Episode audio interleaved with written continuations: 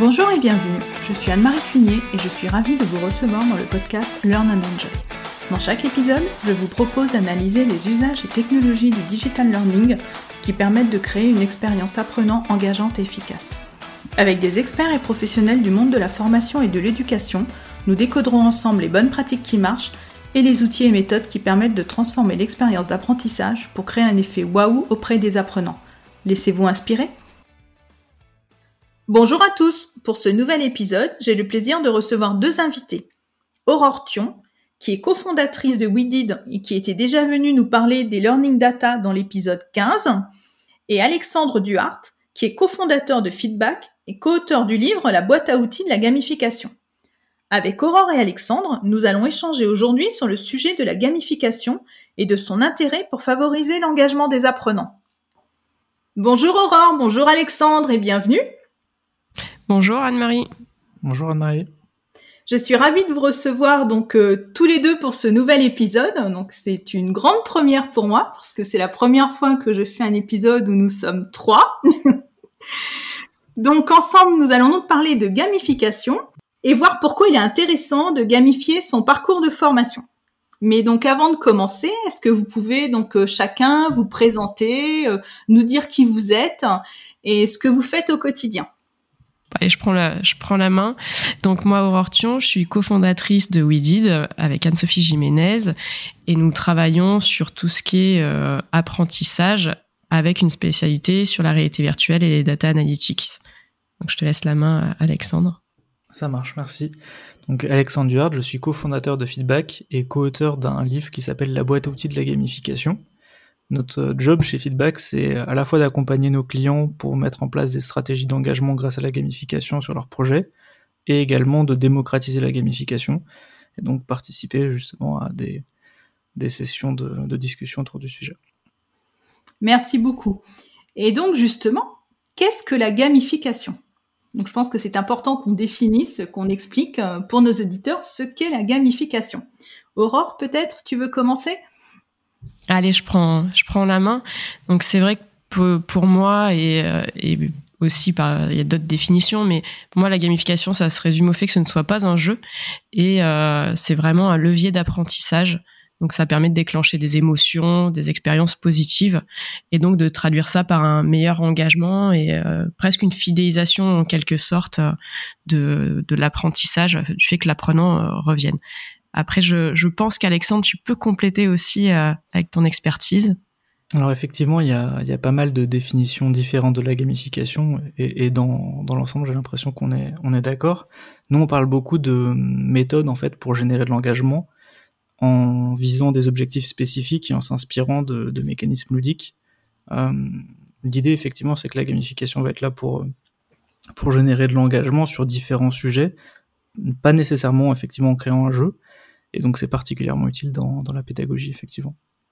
Et justement, pourquoi est-ce que il est utile d'utiliser la gamification dans les parcours de formation? En quoi ça va favoriser l'engagement des apprenants? Eh ben, en général, on se rend compte que euh, sur euh, des parcours de formation, on a une, euh, une baisse de l'attention, on arrive à avoir des personnes qui sont de plus en plus démotivées en fait, plus le, le parcours de formation avance, notamment dans le cas des, des MOOC, hein, on a simplement voilà des sortes de conférences vidéo euh, qui sont disponibles, euh, j'ai envie de dire, à la demande. Et donc, euh, finalement, c'est des choses qui sont pas très motivantes et la gamification va essayer de jouer sur différents leviers de motivation pour parler à ce qui va motiver les différents apprenants pour les aider du coup à aller au bout du parcours. Donc c'est particulièrement important parce que finalement, si on n'est pas motivé, on n'apprend pas et c'est du coup c'est un peu dommage. Exactement. Aurore, tu veux compléter cette euh, partie-là? Non, moi je, je rejoins euh, ce que dit, euh, ce que dit Alexandre. D'accord. Et donc j'imagine que tout le monde n'a pas la même attitude face au jeu. Donc euh, est-ce qu'il existe des profils différents de joueurs? Comment est-ce qu'on peut savoir si quelqu'un va être plus enclin à jouer ou pas? Aurore, je crois que tu avais défini des profils. Oui, alors ça vient pas de moi, c'est euh, la typologie de Bartle. Donc ça, c'est euh, issu du, jeu vidéo hein. et ça permet de, ça permet de connaître pardon ce qui va animer ou motiver un, apprenant en se basant sur euh, cette typologie-là. Donc il y a quatre grandes familles. Après, il y en a, d'autres qui vont définir d'autres profils, mais il y a les killers, les achievers, explorers, socializers, et chacun va avoir des, des petites mécaniques qui font que ils vont préférer, par exemple, travailler euh, en équipe, d'autres, euh, ils vont plutôt apprendre étape par étape. Voilà, donc il y a ces différents profils qu'il faut connaître pour derrière adapter euh, l'univers ou ces formations et les gamifier par par ce, ce biais-là entre guillemets. Après, c'est pas quelque chose qui est assez important, c'est qu'on n'est pas que killer par exemple. Donc killer, c'est quelqu'un qui est plutôt dans le challenge, qui veut avoir un classement et dans le duel. en fait, on va on va être un petit peu de chaque, mais avoir une dominance sur l'un d'entre eux.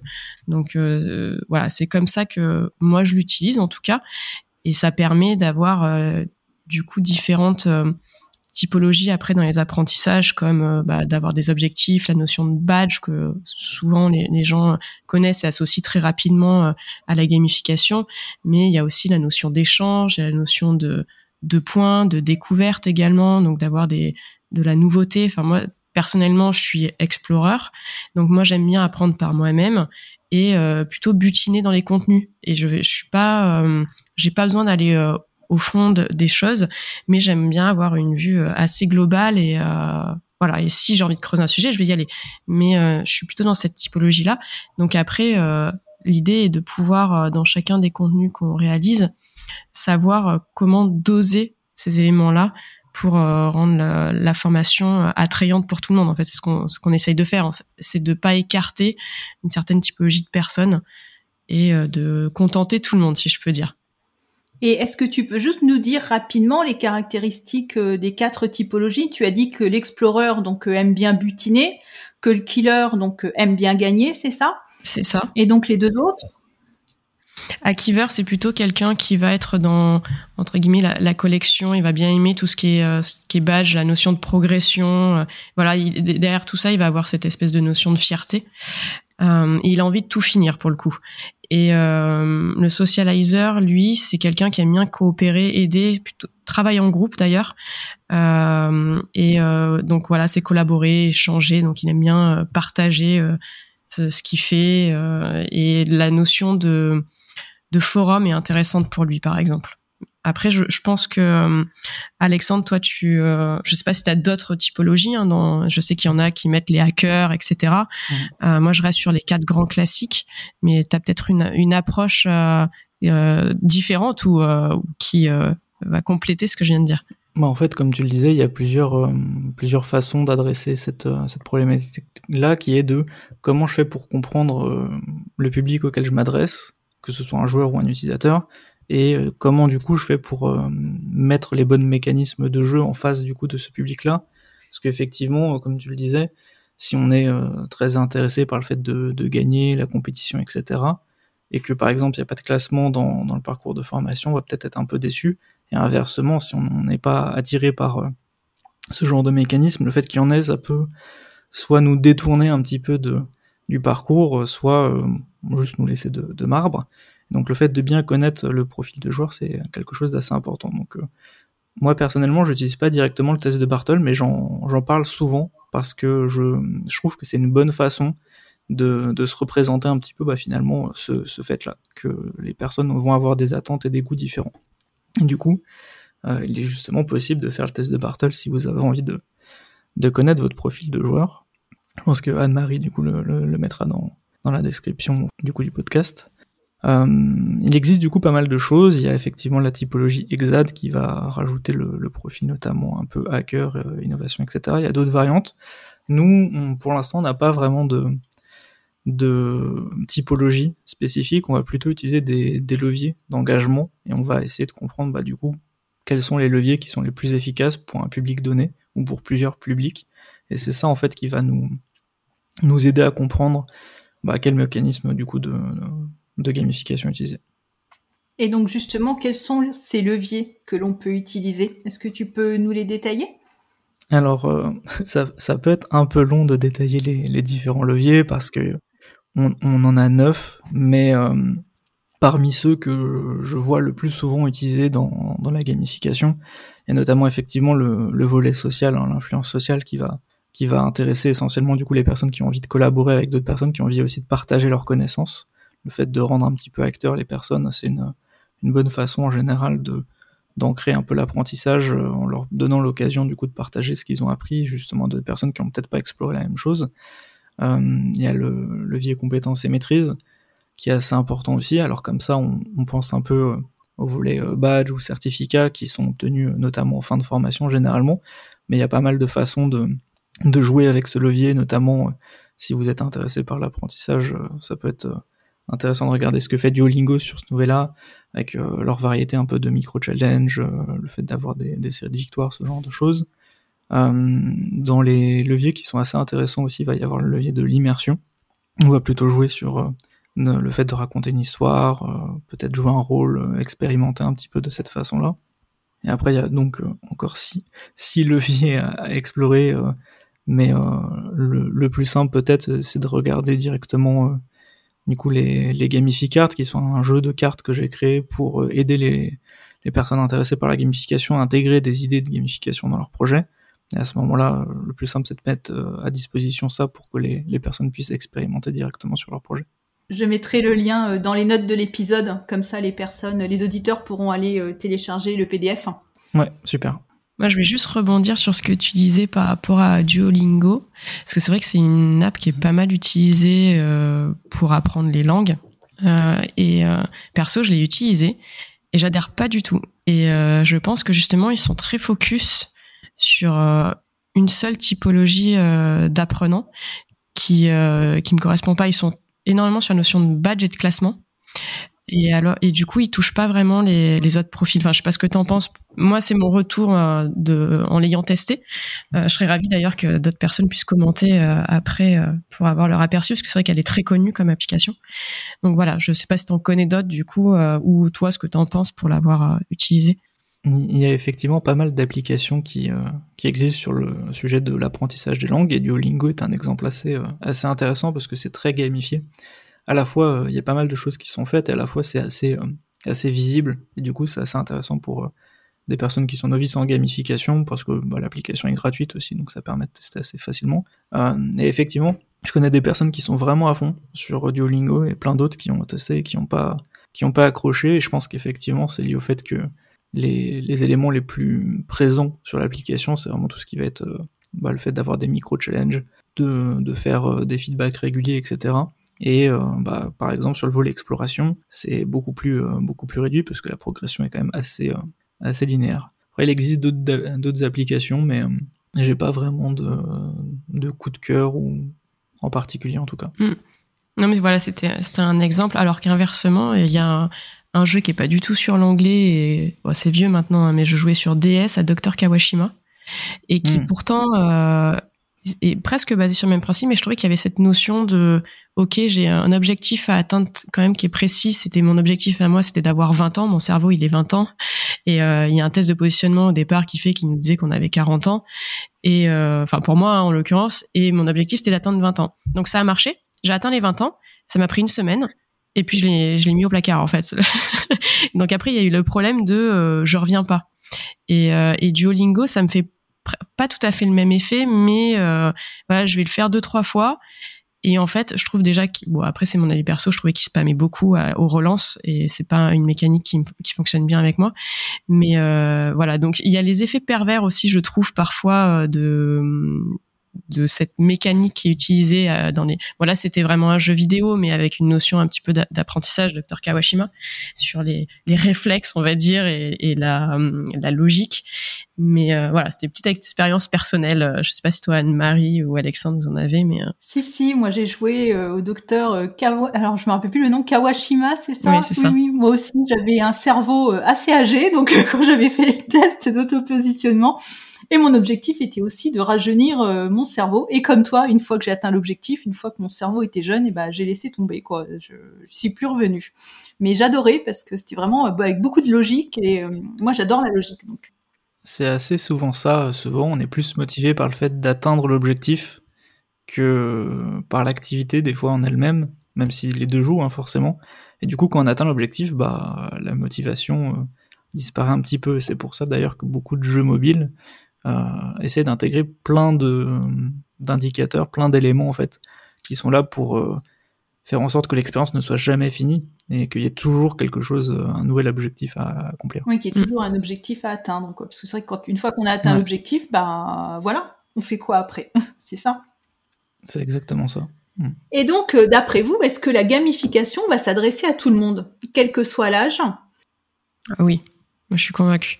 Je pense que en plus, on s'en rend pas forcément compte, mais euh, elle est présente euh, un petit peu partout. tout le monde a déjà utilisé la carte de fidélité, par exemple.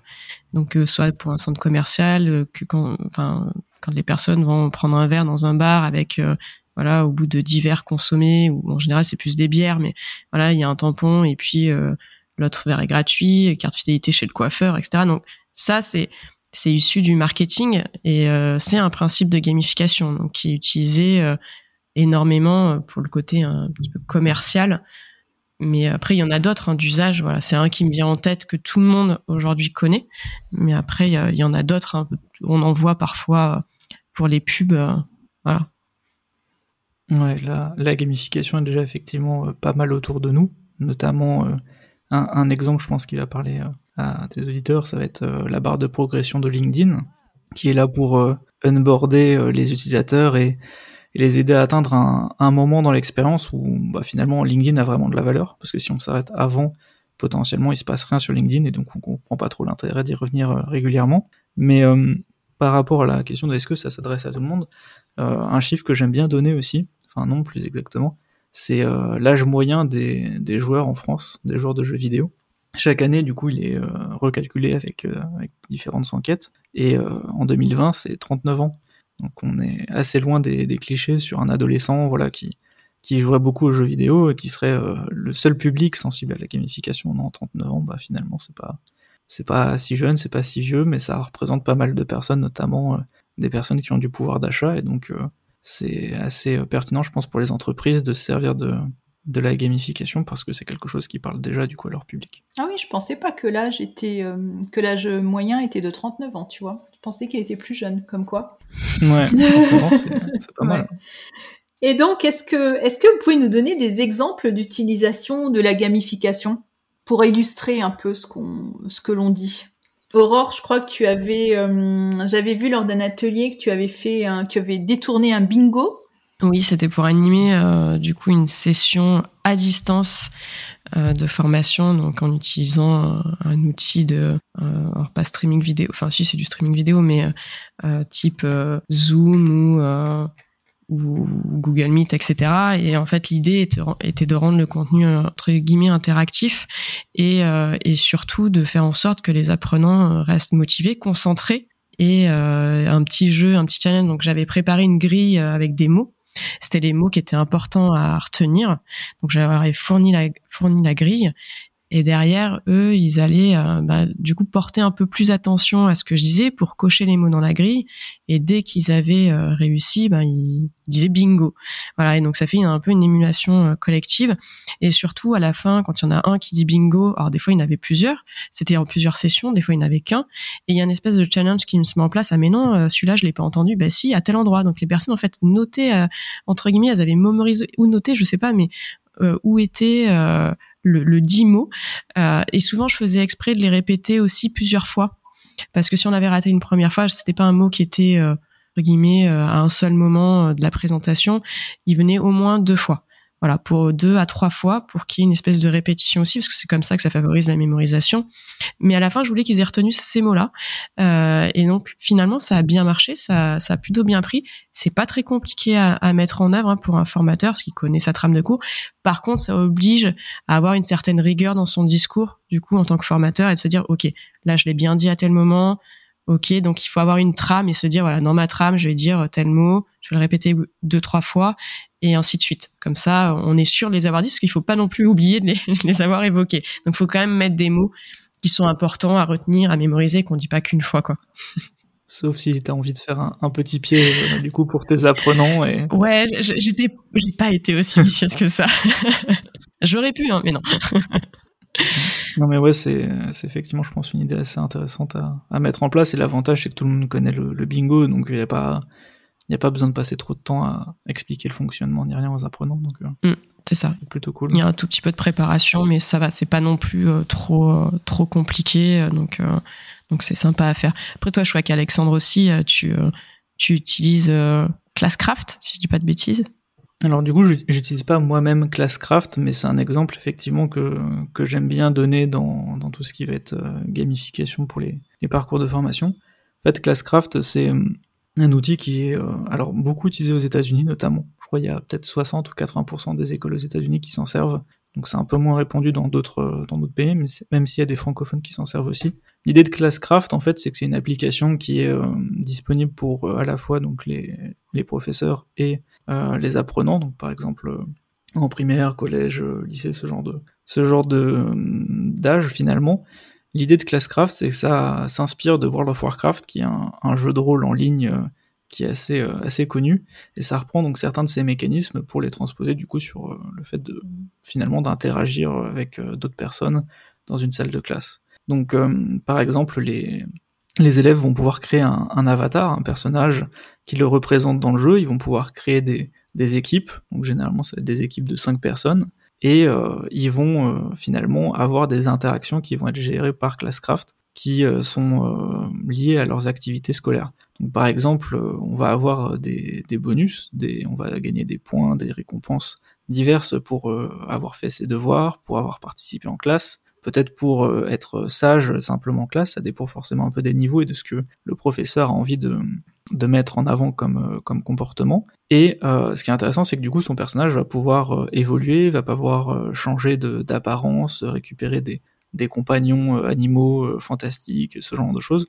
L'idée, c'est que ça va permettre à la fois donc aux, élèves de savoir un peu plus facilement comment se comporter en classe et avoir des incentives par rapport à certains comportements, mais ça va aussi les aider à faire leurs activités, par exemple chez eux, les devoirs, etc de façon assez euh, autonome. Ce qui est intéressant, c'est que ça mixe énormément du coup de techniques de gamification, parce qu'on est euh, sur des questions un peu de d'apparence, gagner des récompenses, mais par exemple, euh, il y a aussi le fait que quand on va, je sais pas, par exemple, arriver en retard dans un cours, généralement, en fait, plutôt que d'avoir une sorte de de feedback négatif, une punition juste pour la personne qui est en retard. En fait, on va plus avoir ça en général au niveau du petit groupe du coup qu'on a créé, ce qui incite les gens à bah, s'entraider en fait pour euh, éviter ce genre de situation. Et on va avoir dans, le, dans Classcraft directement aussi des, choses qui vont permettre de contourner un petit peu, on va dire, les règles. Par exemple, des, des, élèves peuvent choisir de gagner euh, une nouvelle compétence pour leur personnage, qui va être de pouvoir mâcher le chewing-gum en classe,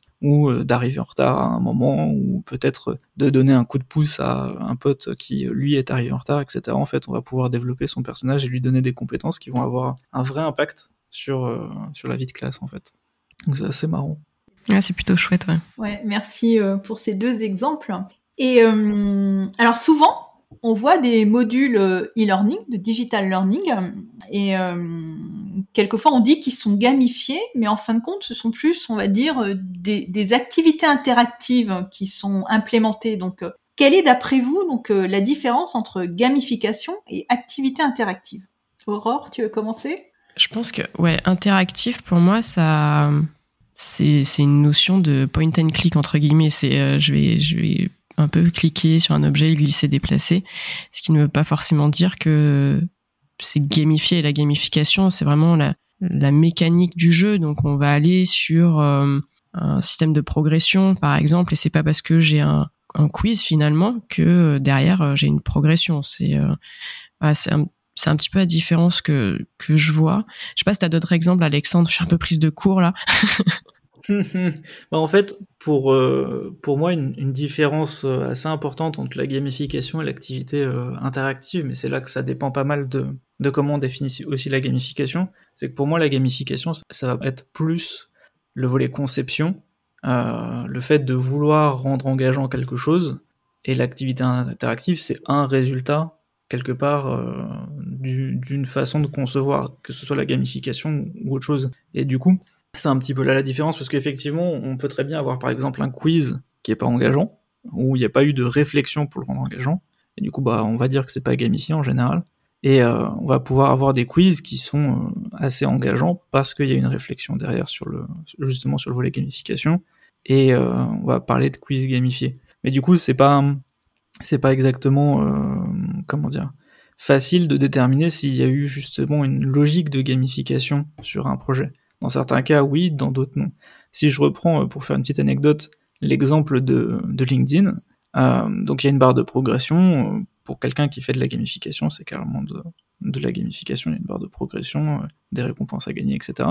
mais j'étais sur un, plateau pour faire des, des, conférences inspirantes, et il y avait justement quelqu'un qui travaillait pour LinkedIn qui était présent, et donc vu que je parlais de, de cet exemple-là, je fais ah bah peut-être vous avez quelque chose à ajouter. Donc la, la, personne présente, j'ai plus son, son nom en tête, dit ah mais effectivement, euh, on a réfléchi pour rendre engageant LinkedIn, etc. Par contre, ce n'est pas du tout de la gamification, parce que nous, euh, on fait pas de jeu. C'est pas la gamification, nous, ça nous intéresse pas. Parce que LinkedIn, c'est sérieux, etc. Et en fait, du coup, euh, le débat gamification, pas gamification, c'est pas, c'est pas très évident, parce que vu qu'on a bah, finalement des définitions un peu différentes, mm. Mm. C'est pas facile de, pas facile de trancher. Oui, chacun a sa définition. Oui, moi j'ai eu exactement ça. Il y a une conférence il y a pas longtemps où, où je résumais un petit peu ce qui avait été dit par euh, les personnes sur scène. Je disais finalement, euh, en fait, si je résume, vous utilisez la gamification et, et le flow. Et justement, ils m'ont fait exactement la même réponse que tu as apporté LinkedIn en disant non, non, euh, nous on fait pas de gamification, on joue pas. J'ai jamais dit qu'on jouait en fait. Et, et inversement, j'ai vu une conférence, cette fois-ci c'était Ubisoft, qui disait l'inverse, qui disait nous on fait pas de gamification, on fait que des vrais jeux, alors qu'ils avaient travaillé sur comment rendre engageant euh, le brossage de dents pour, euh, pour les enfants. Et effectivement, du coup, leur résultat ressemblait un peu à un jeu, mais en soi, il y avait une logique de comment je rends engageant une activité qui à la base euh, l'est pas, ce qui est exactement le process du coup de la gamification. Mm. C'est vrai que j'avais cet exemple est, effectivement pas mal sur brossage de dents. J'ai une application avec ma ma brosse à dents euh, qui est enfin, entre guillemets connectée. Et pour les enfants, il y a un mode justement de jeu euh, qui marche très bien aussi avec les adultes. Hein. Et mais du coup, il y a un petit jeu pour effectivement bien passer sur toutes les zones de brossage. Euh, en fait, ça, ça capte l'inclinaison de la brosse à dents, donc ça arrive à dire où on s'est brossé les dents. Et euh, je pense que pour les enfants, ça peut être attractif. Bon, j'ai pas testé avec des enfants, mais, mais voilà, c'est assez marrant de voir aujourd'hui tout ce qui peut se faire pour rendre les activités. J'ai envie de dire, ça, ça, ça rend ludique certaines notions qui parfois sont bah, pas très très fun, quoi. Oui, Ouais. Et, ce qui est intéressant, c'est que justement, du coup, on va pouvoir, euh, quand on, a un peu un, socle de connaissances sur la gamification, on va pouvoir l'intégrer finalement à plein de, plein de sujets différents et à plein de moments différents. On n'a pas forcément besoin de, bah, de créer un, jeu numérique ou quoi que ce soit. Ça peut être des fois des touches un peu, un peu plus simples qui vont juste améliorer l'expérience. Et c'est ça l'objectif. Ouais, moi, il faut que j'essaye de me faire un petit, euh, une petite gamification pour aller faire mes courses. Euh, j'aime pas ça. Il faudrait que je trouve un moyen de, de rendre ça plus motivant. Euh. J'aime mettre des challenges par rayon, je pense. plus ludique. En tout cas, moi, je vais me renseigner sur ta brosse à dents connectée. Hein. Ça a l'air d'être rigolo. eh bien, Aurore et Alexandre, on va arriver bientôt à la fin de l'épisode. Donc, je vais rebondir sur ce qu'Aurore a évoqué euh, il y a quelques instants, c'est-à-dire le flow. Donc, euh, on évoque souvent le flow pour, euh, pour atteindre l'expérience optimale d'apprentissage. D'ailleurs, j'ai consacré un épisode à cette notion de flow, donc euh, c'était l'épisode numéro 13. Et donc, est-ce que vous pensez qu'utiliser la gamification permet justement d'atteindre le flow? Moi, je réponds oui quand c'est bien fait. Bah, je, suis plutôt d'accord. Je pense que déjà, c'est important de, de, bien faire. Et oui, effectivement, je pense que ça va aider à atteindre le flow. Euh, après, ça dépend un peu de forcément de l'activité. Il y a certainement des activités qui sont plus dures à, gamifier que d'autres pour, euh, voilà, pour atteindre le flux. Mm.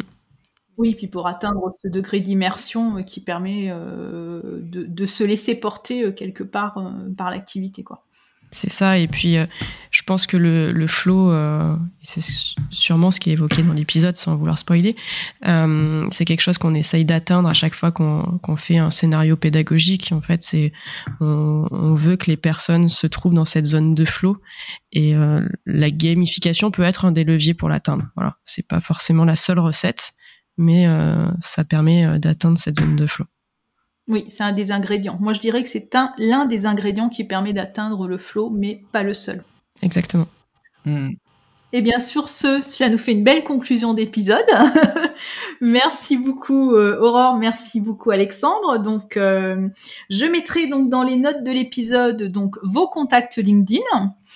Euh, je mettrai également donc le site de WeDid, le site donc d'Alexandre, le lien également pour faire le test de Bartle si nos auditeurs ont envie de s'amuser à savoir quel est leur profil. Le lien également du livre donc euh, d'Alexandre, qui est très intéressant. Et puis euh, les ressources que tu proposes, Alexandre, aussi sur ton site feedback, dont les cartes dont tu parlais euh, plus avant dans l'épisode. Tout à fait. Voilà. En tout cas, moi, je vous remercie. J'ai pris beaucoup de plaisir à enregistrer cet épisode. Donc, pour cette première, en fin de compte, avec deux invités, c'était vraiment très très sympa. J'espère que vous aussi. bah oui, c'était chouette. Merci beaucoup. Ouais. Merci à vous deux, c'est vraiment très marrant effectivement à faire à trois. Et eh ben je vous remercie et je vous dis à très bientôt. À bientôt. À bientôt. J'espère que cet épisode vous a plu. Si vous aimez le podcast Learn and Enjoy et si vous avez envie de me soutenir, de m'aider à faire connaître ce podcast, la meilleure façon, c'est de me laisser une note 5 étoiles sur Apple Podcast ou un petit commentaire.